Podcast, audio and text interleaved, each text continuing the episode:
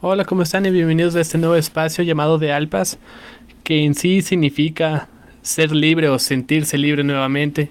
En este espacio quiero compartir un poco con ustedes lo que es más que nada eh, mi historia viviendo con diabetes o lo que es vivir con diabetes.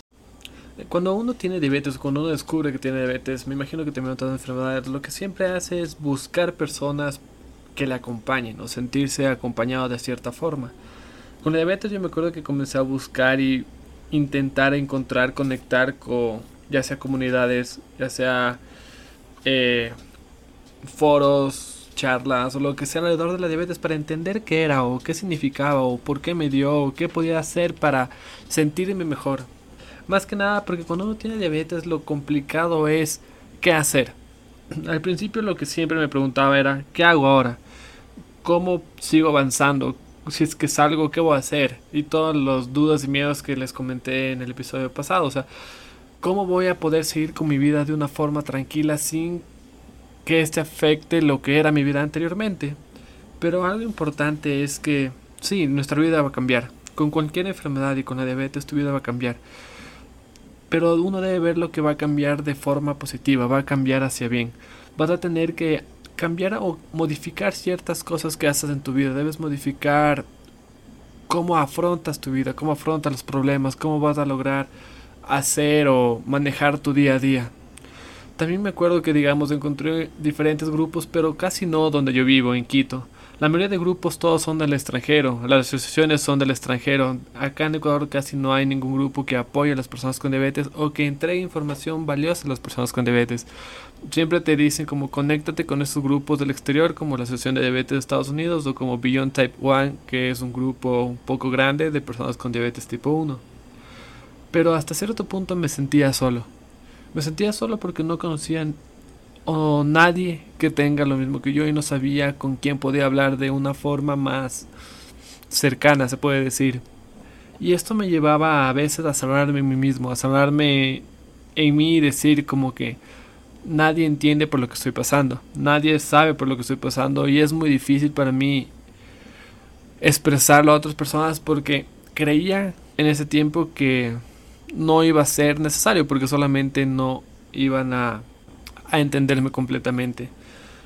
Pero algo importante es que poco a poco con el tiempo fui conociendo a otras personas con diabetes, diabetes tipo 2, la mayoría que es mucho más común acá, personas mayores de 60, 70 años que ya les empezó a dar diabetes tipo 2 por mala alimentación o por un mal estilo de vida.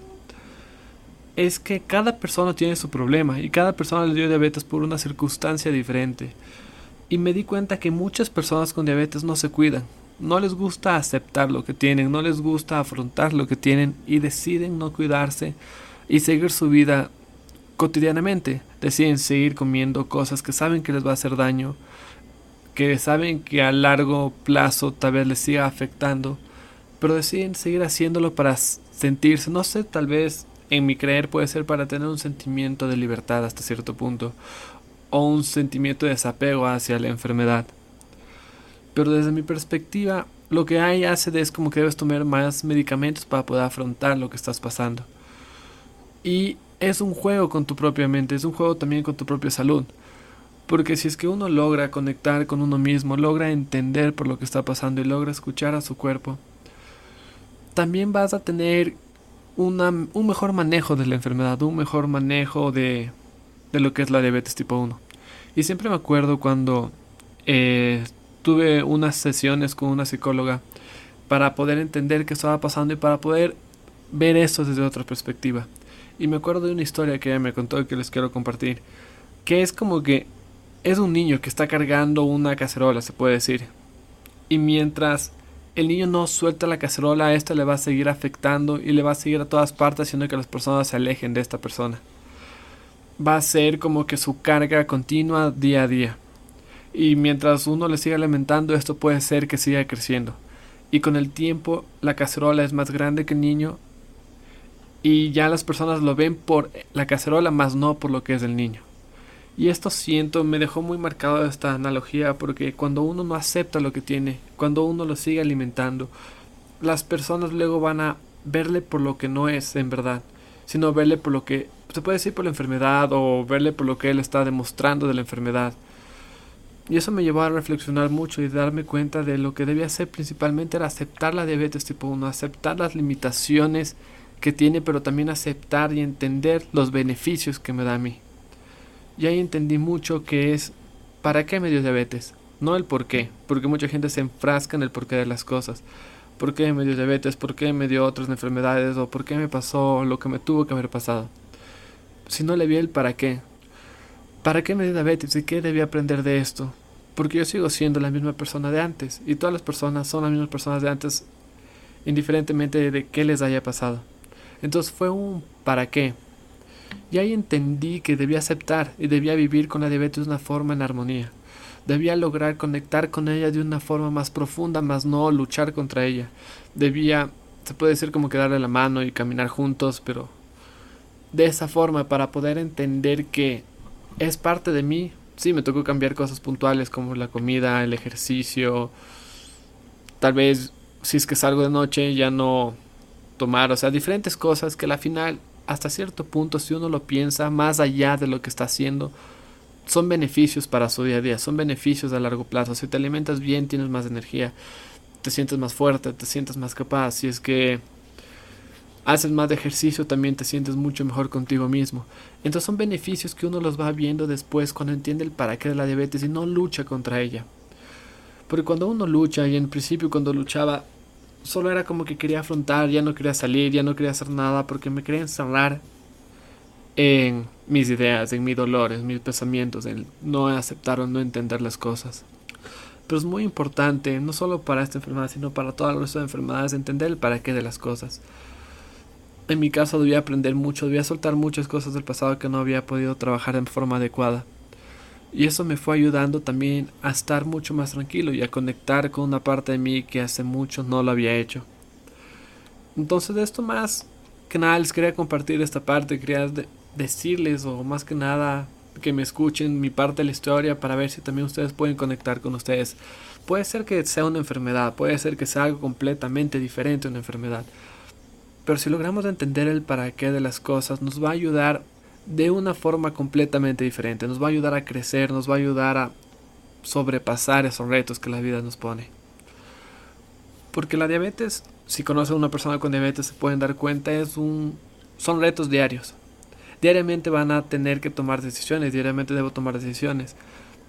¿Voy a hacer ejercicio este día o no? ¿Voy a comer mejor o no voy a comer bien? Voy a, si es que como esto, voy a poder comer después lo otro, cuánto me voy a inyectar, cada cuánto me voy a medir. Tienes diferentes decisiones que debes tomar. Y si no lo logras manejar, eso también te va a generar mucho estrés. Y si eso lo conectas con el estrés del trabajo, que lo conectas con el estrés del día a día, va a estar mal contigo mismo todo ese día. Entonces, entendiendo el para qué, va a ser diferente. No va a ser, debo hacer ejercicio, va a ser un voy a hacer ejercicio porque me gusta, porque lo necesito y porque me ayuda a estar bien conmigo mismo. Debo comer bien porque también me ayuda a estar bien conmigo mismo, porque me siento mejor, me siento más estable, me siento, eh, no sé, eh, de la forma que te haga sentir. Voy a lograr manejar de mejor forma el estrés. ¿Para qué? Para estar más conectado conmigo mismo y para que no me afecte a largo plazo, porque luego el estrés, a menos a mí me duele la espalda, me duele la cabeza, y muchas cosas que solamente después es un ya no puedo controlarlo. Pero entendiendo el para qué de las cosas y con esta analogía de la cacerola, debemos lograr soltar, debemos lograr soltar las propias ideologías que creamos alrededor de nosotros mismos. Debemos lograr soltar lo que nosotros suponemos que somos alrededor de una enfermedad, alrededor de una circunstancia. Porque vamos a representar eso a las personas, vamos a hacer que las personas nos vean en base a lo que nosotros creemos de nosotros mismos. Pero si logramos soltar y si logramos demostrarnos cómo en verdad somos y lo que estamos viviendo solo es una parte de nosotros, no es todo lo que somos, vamos a poder siempre estar conectados con nosotros mismos y seguir haciendo lo que en verdad nos gusta. Eso por un lado. Y la necesidad de siempre ser parte de un grupo, comunidad, me ayudó mucho a entender que cada persona afronta las cosas de manera diferente. Cada persona, al menos de mi caso al principio buscaba conectar para poder hablar, pero muchas personas de a tu alrededor o muchas personas que te aman, que te quieren, están ahí y van a empatizar contigo, así no entiendan al 100% lo que estás viviendo. el hecho de abrirse con personas, a veces uno busca personas con diabetes para sacarse dudas que tiene, eso también ayuda, pero si tienes dudas diarias, dolores diarios, el abrirte diariamente para poder sanar, para poder conectar y seguir adelante, es algo que se debe hacer. Es algo que te va a ayudar muchísimo y en verdad las personas que están a tu alrededor, a pesar de que no entiendan al 100% lo que estás viviendo, la sintomología, el que te da la cabeza, los ojos, lo que sea, van a estar ahí escuchándote y apoyándote de la mejor forma posible. Y si es que tú conoces a una persona con diabetes o alguna enfermedad, lo que podemos hacer es esto, dar nuestro apoyo de esta forma. Más no buscar entender, sino solo apoyar. Y eso por ahora. Eh, muchas gracias.